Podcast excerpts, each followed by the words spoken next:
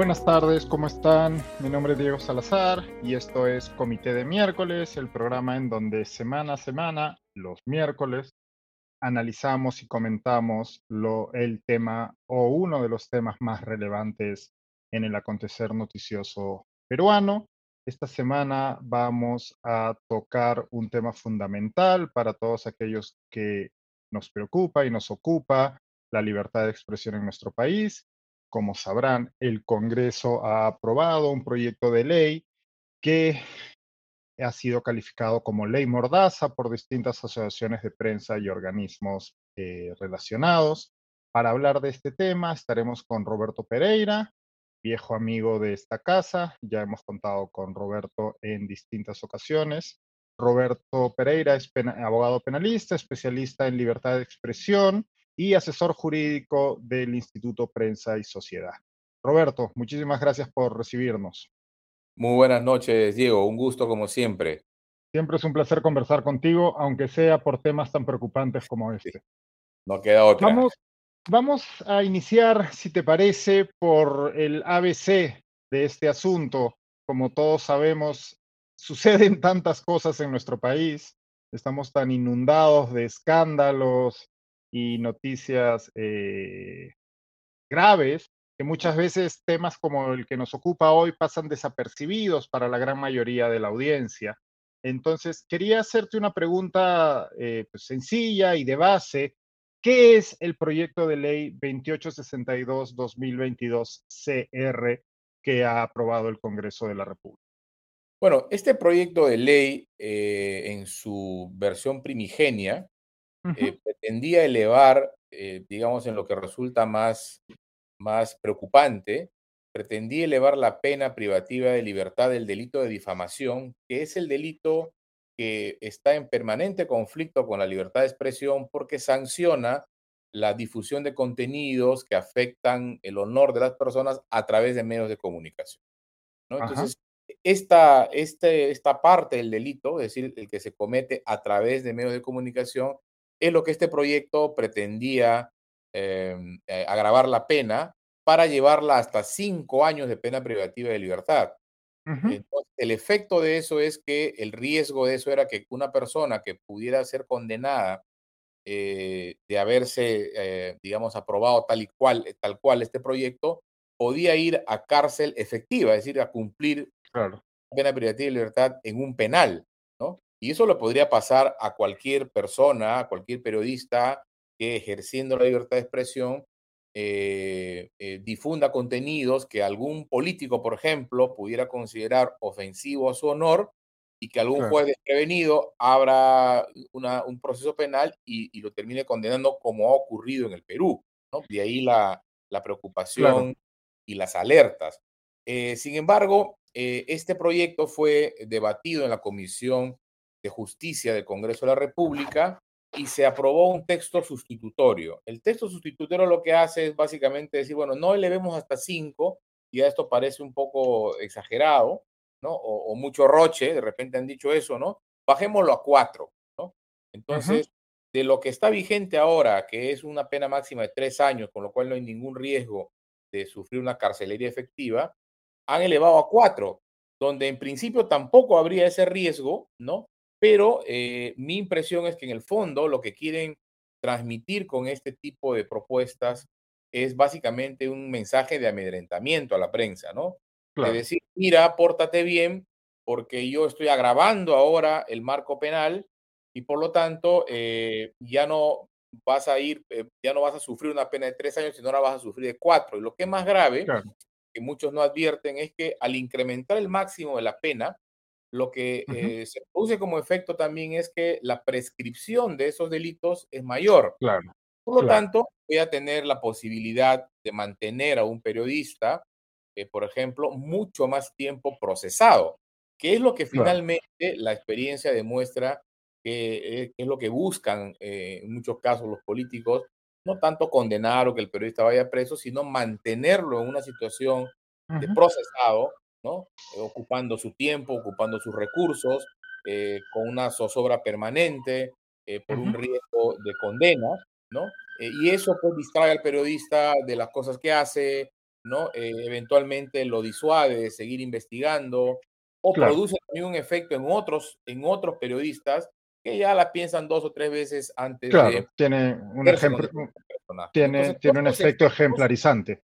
Exactamente. Todos estos efectos negativos son los que se producen o se desencadenan como consecuencia de una, una propuesta como la que se ha aprobado en el Congreso en primera votación.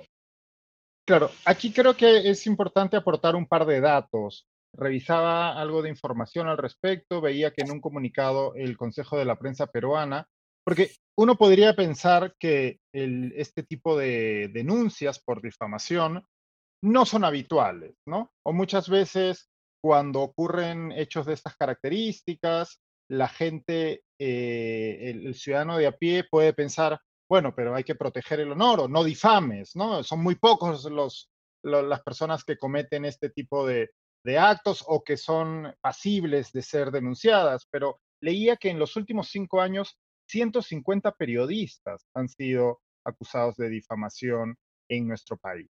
Y a eso se le suma un caso que tú conoces de manera, eh, eh, en primera fila, de manera exhaustiva, como el de Christopher Acosta, que fue, eh, que fue condenado en primera instancia a dos años de prisión y a, y a una indemnización en un caso tras una denuncia de, el, de César Acuña, ¿no? que finalmente el caso fue desestimado en, más adelante, pero hubo una condena en primera instancia, ¿no? Entonces, no es poco habitual que políticos hagan uso de este tipo penal para, pues, como bien nos decías, eh, intentar acallar o silenciar denuncias en su contra. Sin duda, eh, contrariamente a lo que han venido sosteniendo los congresistas en defensa de esta primera votación del proyecto, ese artículo del Código Penal, el delito de difamación, es usado eh, no por personas naturales, comunes y corrientes que puedan tener algún tipo de controversia con otros ciudadanos y que vean afectado su, derecho al honor. Eso es falso. La evidencia demuestra que los que más usan este delito o los que más invocan o denuncian por este delito son políticos. Es gente con poder económico, con poder político, que denuncia a quiénes? A periodistas. A, periodistas que investigan, que publican denuncias, que cuestionan sus actividades en el ámbito, en el ámbito público. Eh, por eso es que eh, em, se prenden las alarmas cuando esto ocurre viniendo precisamente de un ámbito que es el Congreso, donde hay personas, eh, representantes políticos, que han venido siendo objeto de distintos reportajes, denuncias periodísticas, ¿no? Eh, que cuestionan precisamente la corrección con la que se desenvuelven en esos ámbitos, ¿no? Los niños, los mochasueldos, ¿no? El intento de, dar bonos o de subirse, ¿no? Darse una serie de prerrogativas. Entonces, es de ahí donde surge esta idea, ¿no? Eh, y ellos dicen en, la exposición de motivos que es para proteger el honor en general de las personas cuando no aportan ninguna evidencia de que exista una desprotección del honor de las personas comunes y corrientes. Lo que existe es la preocupación de los políticos por cómo protegerse, por cómo neutralizar esta acción de la prensa que permanentemente los fiscaliza, ¿no? Claro, más bien existe un enorme cuerpo de evidencia en que, que, demuestra el gigantesco conflicto de interés en que incurren estos congresistas, porque como bien señalas, son ellos los principales eh, eh, eh, las personas que principalmente hacen uso de este tipo penal. Leía que Adriana León del Instituto Prensa y Sociedad comentaba en otro medio que al menos 25 de los 69 congresistas que votaron a favor del proyecto tienen precisamente procesos judiciales abiertos gracias a investigaciones periodísticas. ¿no? Sí, sin duda, ¿no? Ahí es interesante ver la, historia de la aprobación de este, de este texto sustitutorio. Por favor. En la comisión, en la comisión de justicia eh, empataron. Ah, hubo siete congresistas que votaron a favor y hubo siete congresistas que votaron en contra. Y quien dirimió fue el presidente de la comisión, ¿quién? El congresista Américo Gonza, ¿no? Que, está, eh, que tiene una serie de denuncias ¿no? Eh, por parte de la prensa, por su involucramiento con el entorno del ex eh, presidente eh, Pedro Castillo. Entonces, claramente se, nota, se nota que es el grupo de congresistas que viene siendo cuestionado por la prensa por distintas razones y de distintas agrupaciones políticas, lo que impulsan la aprobación de un proyecto que claramente va a afectar la, libertad de, información, fundamentalmente por todos estos efectos negativos que genera, como hemos comentado. Claro, es importante aquí, por ejemplo, en esta línea de lo que señalabas, de ver un poco la radiografía de cómo se ha aprobado este proyecto. ¿no? Este es un proyecto impulsado por Perú Libre, el partido que llevó al gobierno al presidente Pedro Castillo y que está señalado por innumerables cuestionamientos desde la prensa, ¿no? Que ha sido que se ha, que ha, ha, salido adelante con el apoyo de Alianza para el Progreso, el partido del señor César Acuña, Acción Popular, partido involucradísimo en distintas tramas que están siendo investigadas tanto por la Fiscalía a raíz de denuncias periodísticas. El caso paradigmático es el llamado caso de los niños, ¿no? Y a esto le podemos sumar eh, Renovación Popular y Podemos Perú, partido cuyos dueños están también siendo investigados en numerosos casos a raíz de denuncias periodísticas. ¿no? Entonces, el conflicto de interés es evidente. Así es. Yo lo que creo que por esa razón, Diego, además de todos los cuestionamientos legales y, y los efectos negativos que esto produce, eh, es una medida torpe, ¿no? Porque al ser tan evidente el conflicto de interés que existe, lo único que hace este proyecto, además de todo lo que hemos señalado, es incrementar el tremendo desprestigio que tiene el Congreso.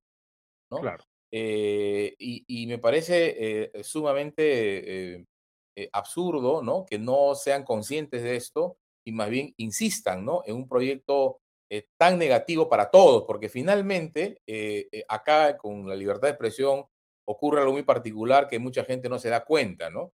Eh, hoy día, ¿no es cierto? Puedes estar en una posición, mañana puedes estar en otra en la que precisamente vas a necesitar una protección eh, eh, fuerte, robusta de libertad de expresión, ¿no es cierto? Porque así es, ¿no? En la materia de derechos, los derechos corresponden a todos, ¿no es cierto? Forman parte de una lógica del sistema de funcionamiento del, funcionamiento del sistema democrático, ¿no? Y lo que hacen es debilitar condiciones mínimas y básicas para que la democracia para que eso funcione, ¿no? Entonces, es, es realmente eh, incomprensible lo que los congresistas hacen. Bueno, hay muchas cosas incomprensibles que también hacen con insistir en un proyecto de ley tan negativo y tan desafortunado como este, ¿no? Como bien decía, sí, ya, ya creo que a estas alturas estamos acostumbrados a este tipo de, de, actuaciones a priori incomprensibles por parte eh, de nuestros congresistas. Leía, por ejemplo, una declaración de uno de los este, más eh, conspicuos defensores de esta, este proyecto de ley, el congresista Jorge Montoya, conocido también por sus dislates y declaraciones controversiales, ¿no? Decía él en una entrevista con el comercio que la ley está dirigida contra malos periodistas, con lo cual, pues, como además suele hacer él, deja en evidencia clarísima cuál es el verdadero eh, interés aquí, ¿no? Es, no, Lo cual nos lleva a pensar que aquellos que han calificado a esto como una ley mordaza contra la prensa, pues no estamos, no estamos en, en, mal camino, ¿no? Sí, sin duda. Eh, eh, me da pie para dos comentarios, ¿no? Por El favor. primero, muy vinculado a lo que acabas de señalar. Si uno lee la exposición de motivos del texto sustitutorio que ha motivado la aprobación en primera votación, es realmente paupérrimo, ¿no? Porque es claramente uno lee y no sabe qué cosa quiere decir el texto, ¿no? O sea, cómo, a qué apuntan, ¿no? Y, lo único que se entiende eh, son dos cosas. La primera es que dicen que necesitan hacer precisiones al delito de difamación y calumnia, ¿no? O sea, a la tipificación de estos delitos. Sin embargo, lo que terminan aprobando es una cosa distinta, porque no hacen ninguna precisión al texto y lo único que hacen es incrementar la pena, ¿no? Y por otro lado, ¿no? Eh, en la línea de la, de la sinceridad eh, eh, poco consciente a veces, ¿no? Como la ¿no? dicen en un párrafo que el derecho al honor viene siendo afectado por los medios de comunicación. Claro. Claramente lo dicen en un, en un párrafo, en esa exposición de motivos absolutamente confusa, ¿no? Eh, no dan ninguna evidencia de que haya una necesidad de incrementar la pena para proteger el honor de los ciudadanos, como, como decía, decía antes. Pero además, yo diría algo, ya el honor de los ciudadanos en general está protegido. Ya existe un delito como el de difamación que tiene un rango de pena de entre uno a tres años. La eventual sanción a malos periodistas también está prevista, de uno a tres años. La pregunta es, ¿por qué quieren incrementarla a cuatro? Esa es la, pregunta eh, que no han respondido hasta ahora. No existe ninguna justificación. Por eso es que yo tratando de ser generoso y encontrarle alguna justificación, la única plausible es que quieren amedrentar a la prensa. ¿no? Es la, única, interpretación que uno, que uno eh, encuentra detrás de este, de este proyecto. ¿no? Claro, e, es también interesante, por decir algo, en el, en el, en la, en el proyecto señalan además de modo específico a las redes sociales, ¿no? Se dice si el, voy a leer, si el delito se comete por medio del libro, la prensa, redes sociales, sitios web de divulgación colectiva u otro medio de comunicación social, ¿no? Con lo cual también de, de, nuevo, pues queda develado cuál es el interés, ¿no? Porque están cubriendo todas sus bases. Cualquier medio de difusión que es, habitualmente utilizado por la prensa, pero no solo por la prensa, también por ciudadanos de a pie, eh, pues haría que este delito pueda tener hasta una pena de cuatro años, ¿no? Sin duda, ¿no? Sin duda. Eh, y el otro dato que, que, me olvidé mencionarte, eh, interesante para poder situar este proyecto, es que en su libro Prensa, Política versus Prensa, Andrés Calderón documenta hasta 72 proyectos de ley eh, presentados entre julio del 2015 y julio del 2021 que tienen un impacto negativo en la libertad de expresión. Y hace poco, eh, la periodista Ana Basso, en el comercio, eh, publicó un informe en el que identificaba que entre el 2006 y el 2023 se presentaron 94 proyectos de ley de impacto negativo en la libertad de expresión. De manera tal que no estamos ante una iniciativa casual, coyuntural, ¿no es cierto?, que salió por ahí. Estamos ante la expresión o una manifestación más de un patrón de comportamiento que tiene el Congreso de la República ya desde hace algún tiempo, eh, de debilitar todo el marco jurídico que protege la libertad de expresión y que es un marco jurídico que se ha ido construyendo con el tiempo y que está vigente en, casi todos los países de nuestro entorno de cultura y los países de la región que están adscritos al pacto, eh, al pacto de San José, a la Convención Americana. ¿no?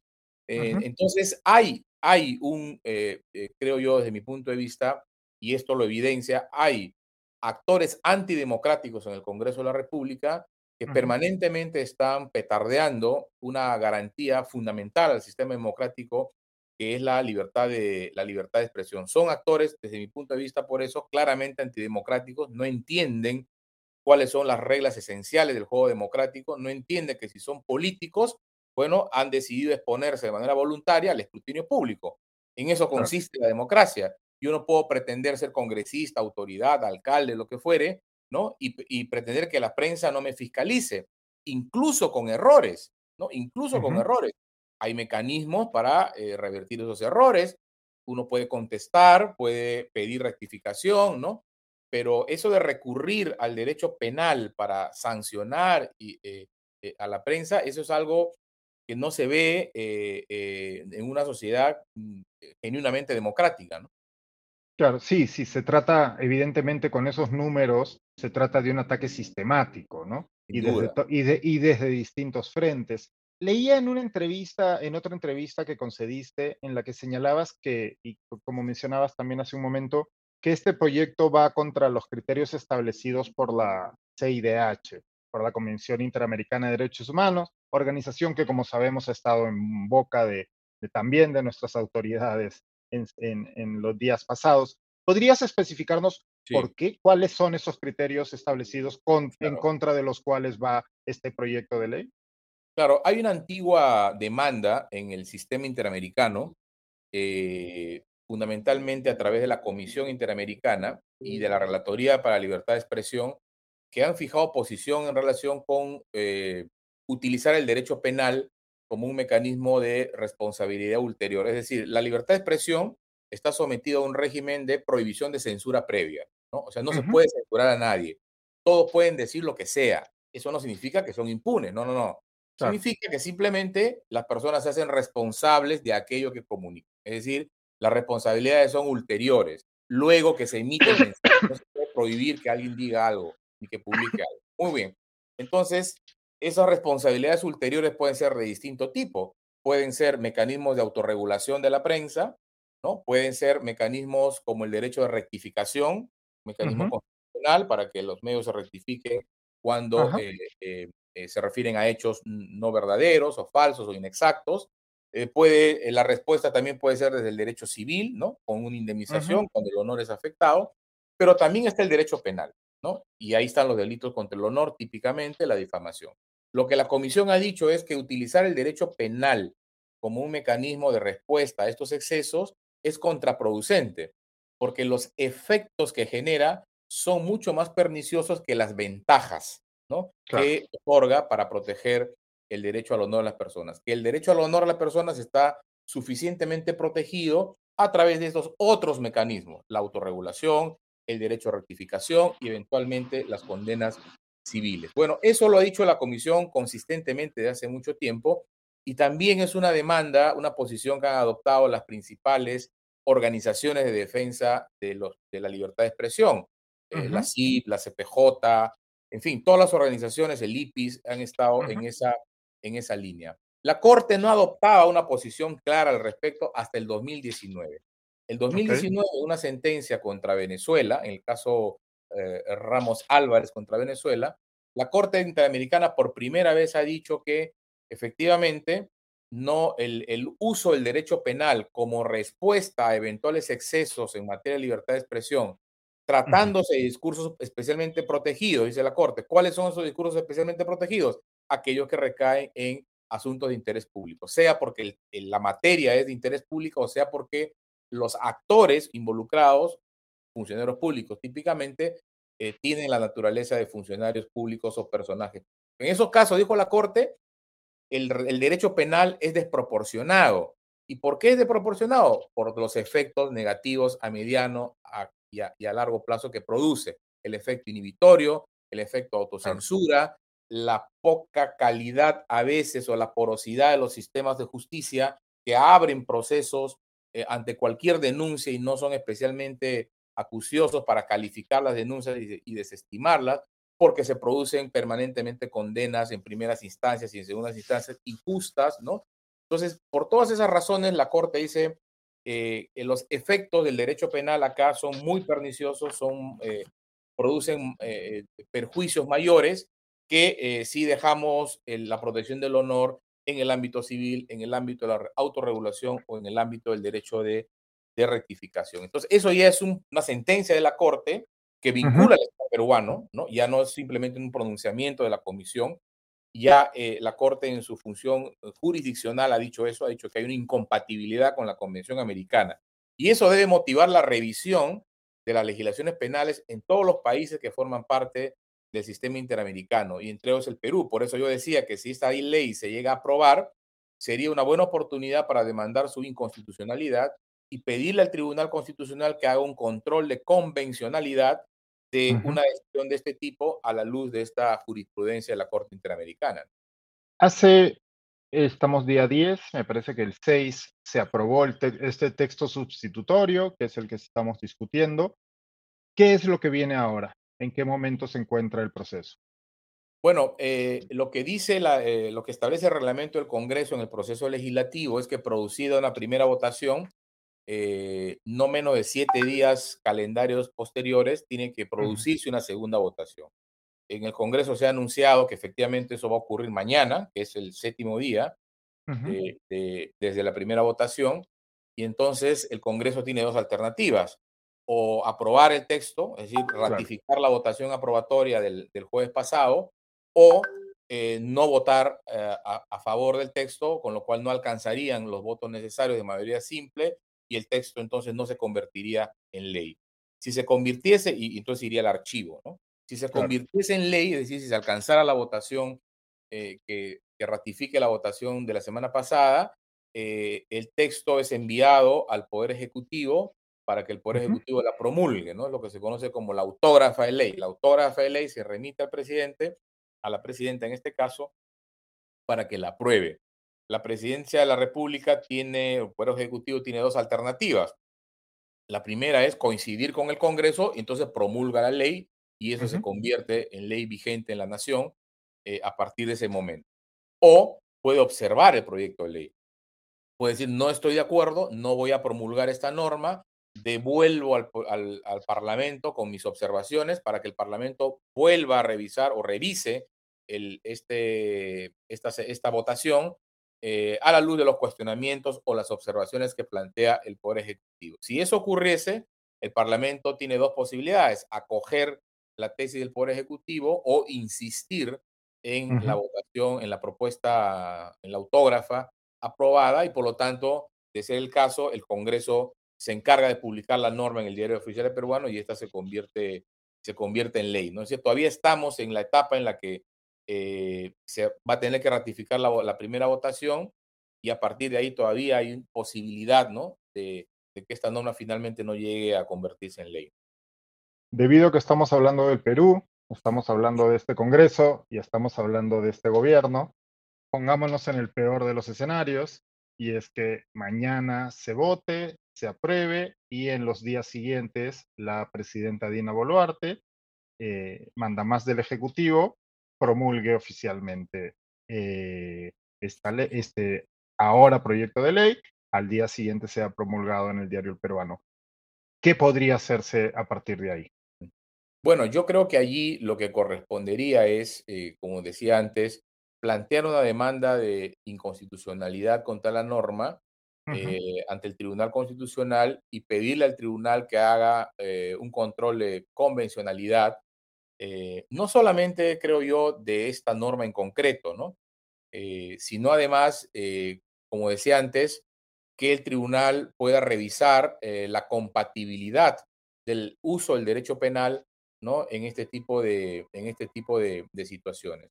Ahora, la demanda de inconstitucionalidad tiene que ser planteada por alguna institución legitimada para plantear estas, estas demandas o por un número determinado de ciudadanos que siempre es complicado, es difícil porque hay que juntar firmas, en fin, todo un, todo un procedimiento que puede tardar varios años. Yo creo que la institución que está pintada para presentar una demanda de inconstitucionalidad es la Defensoría del Pueblo, que tiene una consolidada posición institucional de defensa de la libertad de expresión o algún colegio profesional, ¿no? Un colegio profesional de abogados, por ejemplo, ¿no?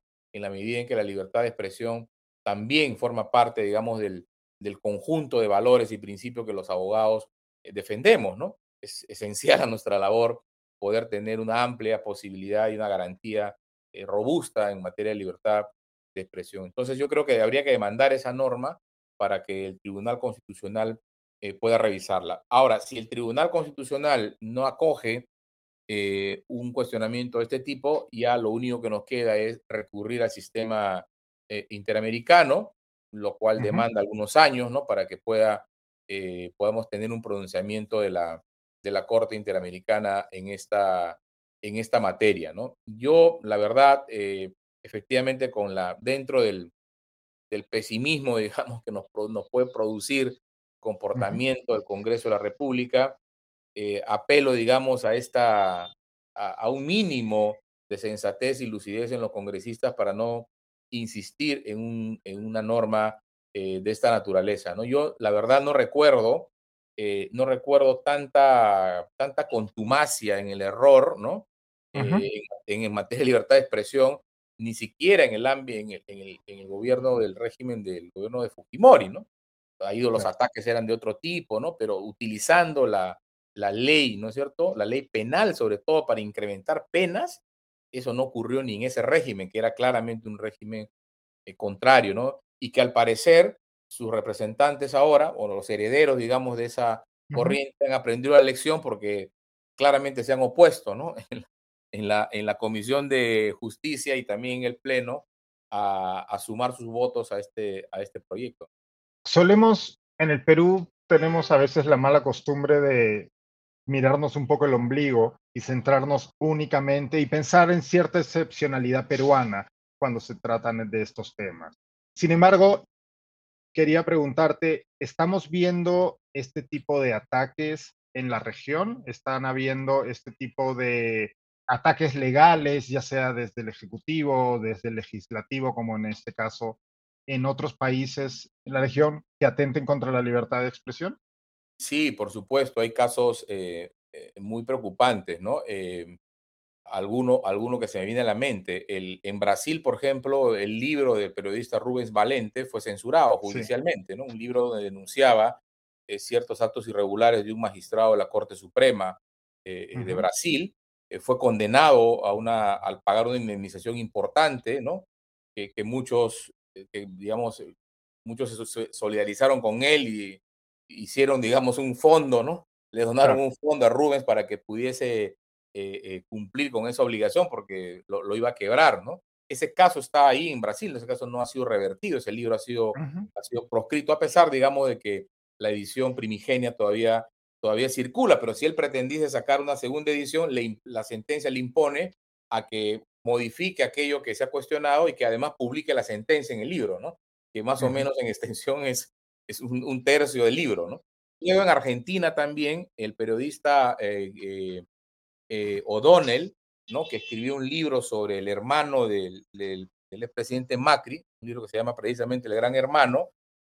también la justicia argentina pretendió que él entregara eh, al, hermano de Macri las fuentes, ¿no? Es decir, un conjunto de grabaciones que él había tenido durante meses claro. personaje, en lo que le había revelado una serie de cuestiones eh, de la familia en general y del hermano en concreto, ¿no? Y, claro, pretendía que se lo entregue para preparar una demanda en contra de, este, de O'Donnell, ¿no? Ese caso, O'Donnell estuvo a punto de que, de que coercitivamente se lo exigieran entregar esa información. Finalmente, una, un recurso excepcional en la Corte Suprema ha paralizado esta cuestión, pero el tema de fondo todavía está pendiente eh, de ser resuelto, ¿no? Eh, luego, eh, ya hay países que es hartamente conocido, ¿no? Venezuela es un país que agrede permanentemente la libertad de expresión. Nicaragua, ni qué decir, tiene, tiene personas que han sido expatriadas, ¿no? Hay personas asiladas, entre periodistas, poetas, políticos, en fin. México mm, es un país donde todos los reportes dan cuenta que es el país más peligroso para el ejercicio de la libertad de expresión, porque ahí ya claramente no usan la ley, simplemente te matan, ¿no? Entonces, eh, sí existen problemas en la región, en, en, varios de nuestros países en materia de, de libertad de expresión, y yo diría que están asociados a lo que decía antes, ¿no? está asociado básicamente a eh, el talante más o menos democrático de los gobernantes o de los grupos de poder, ¿no? Claro, en México la cosa se complica por el crimen organizado vinculado al tráfico de drogas eh, y a los delitos conexos con esta, con esta actividad eh, ilícita, ¿no? Pero en general yo diría que tiene que ver con gobernantes poco, poco democráticos o poco tolerantes a la libertad de expresión en, México, por ejemplo, ahora mismo AMLO está en una arremetida contra el INAI, ¿no? El Instituto Nacional de Acceso a Información Pública, ¿no? una campaña de desprestigio impresionante hacia sus miembros, al punto de reducción de fondos. pueda sesionar eh, el INAI porque se niega a, propiciar la elección de los, de los consejeros eh, que, se necesitan para, para sesionar. El INAI, para que el público sepa, es el Instituto Nacional de Acceso a Información, el que garantiza que las personas puedan acceder a información pública cuando esta es negada, ¿no? por la entidades del Estado. Entonces, es, es una institución clave, eh, además, eh, ejemplo en América Latina. Era, eh, era un ejemplo hasta hace nada en, América, en la región. De del, del, acceso a información, del acceso a información pública. Entonces, efectivamente, tenemos estos problemas en, en nuestros países que, hay que hay que estar permanentemente alertas para denunciarlos, para recordar siempre el valor que tiene la, la libertad de expresión. ¿no? En materia de derechos, Diego, ya sabemos, ¿no? Nada es una conquista definitiva, ¿no? Todas son conquistas precarias, ¿no? Entonces, este, hay que ser consciente de eso y, estar siempre alertas porque no podemos eh, dejarnos eh, eh, arrebatar estas libertades que tanto ha costado, ¿no? Roberto, quiero volver para ir terminando a un dato que me quedé pensando Decíamos que esta, de aprobarse esta ley y de promulgarse, estaríamos yendo contra criterios establecidos repetidas veces en instancias internacionales, principalmente en la Comisión Interamericana de Derechos Humanos, de la que el Perú es signatario al ser miembro de la OEA. Nos generaría algún tipo de conflicto, porque una cosa, una cosa es, ¿no? Instrumentalizar las leyes existentes, ¿no? Ya sea por parte de eh, congresistas o incluso el, eh, el, presidente o la presidenta o líderes políticos, ¿no? Y una cosa es la instrumentalización individual de el marco, del marco jurídico existente, pero otra es la creación de un nuevo marco jurídico que busca castigar a el trabajo de, de, los periodistas y atentar contra la libertad de expresión. Si ese fuera el caso, si se llegara a promulgar una ley que abiertamente va en contra de principios y criterios establecidos por la Comisión Interamericana de Derechos Humanos y otros organismos a los, de los que el Perú es miembro, ¿esto nos generaría algún tipo de conflicto diplomático? Eh, básicamente lo que podría generarnos es eh, lo que se conoce en derecho internacional como la responsabilidad internacional del Estado. nos, pondría como un país que está incumpliendo la Convención Americana de Derechos Humanos ¿no? Eh, y eso podría generar un pronunciamiento de la Corte y una condena al Estado peruano por parte de la Corte si es que eh, un caso como este, por ejemplo, llegara a la, a la Corte Interamericana, sumando un caso más, ¿no? Del Estado peruano ante, la, ante el sistema interamericano, porque hasta cuando yo llevé la cuenta, el Estado peruano era el que más, eh, el Estado que más condenas había recibido en, el, en la Corte Interamericana.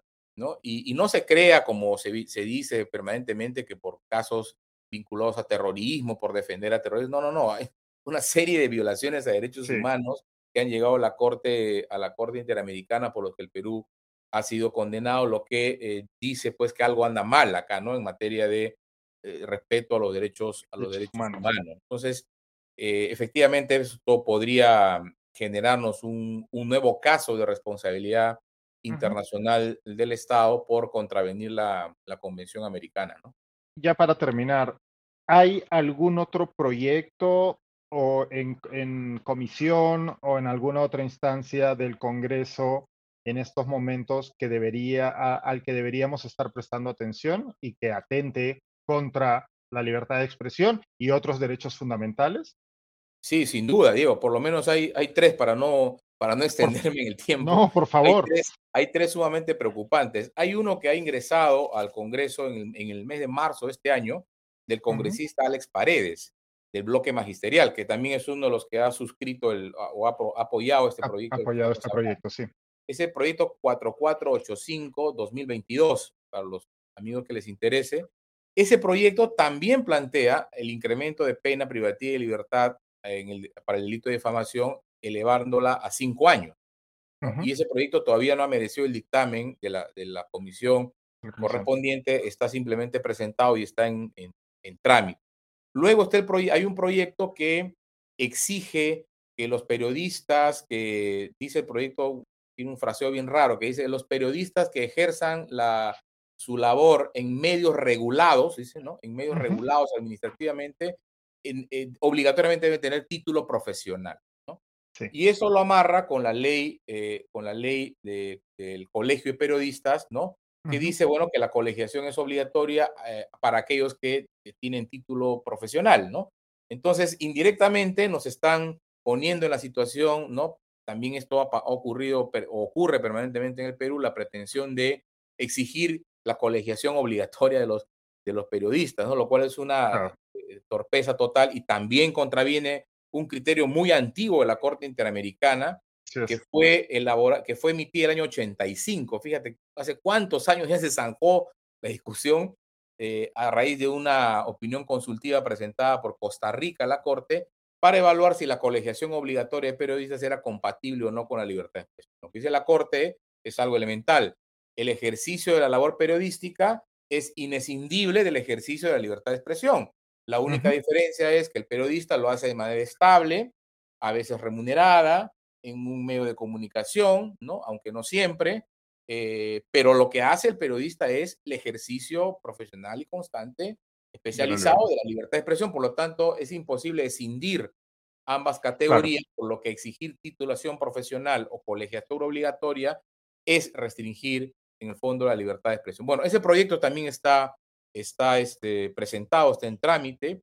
Y luego está este proyecto que eh, trata de imponer cuotas de programación de hasta el 40% Exacto. de música del folclore nacional, música nacional emergente, ¿no?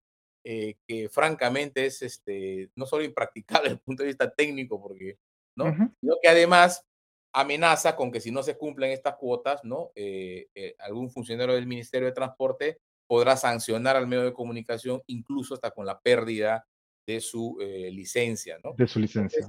Claramente estos son proyectos, pues, que, que, traslucen una concepción autoritaria, ¿no? De lo que es la libertad de expresión, que tratan de imponer contenidos, que tratan de, de decirles del poder a la prensa qué debe hacer y qué no debe hacer, qué debe decir y qué no debe decir, ¿no? Uno puede estar a favor o en contra, digo, con lo que los periodistas dicen, ¿no? Uno mismo tiene su valoración acerca del buen o mal periodismo, ¿no? pero eso no puede, efectivamente, uno puede tener una opinión crítica de lo que ahora mismo está vigente en el Perú o de lo que ha venido Sin duda.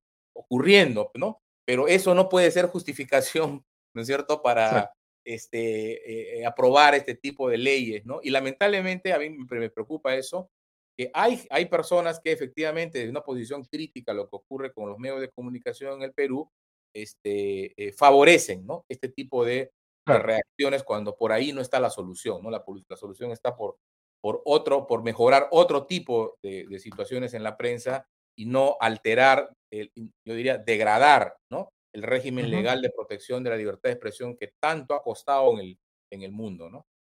Sí, lastimosamente, y bueno, tú sabes que una parte de mi trabajo pasa por el análisis de, del trabajo de la prensa en nuestro país lastimosamente parecería que a veces algunos periodistas no nos ayudamos, ¿no? De cara al público, pero creo que es importante que la ciudadanía entienda que no se trata de casos individuales, se trata de, defensa, de la defensa de instituciones y de, y de, derechos fundamentales que son, que son independientes de las personas que ejerzan ese derecho. Muchísimas gracias, Roberto. Ha sido Siempre un gusto, Diego. iluminador y espero que podamos conversar en, en una vez este proyecto haya sido descartado. Esperemos que sí. Que tengas buena tarde. Un placer. Hasta pronto. Chao, chao. Bueno, eso ha sido todo por hoy. Como ven, mañana es un día crucial para la democracia y la defensa de la libertad de expresión en nuestro país. Estaremos atentos en los otros programas y contenidos de comité de lectura para llevarles la información pertinente. Muchísimas gracias por su atención hoy día y nos vemos el domingo en Comité de Domingo. Que tengan una estupenda tarde y un feliz resto de la semana. Hasta pronto.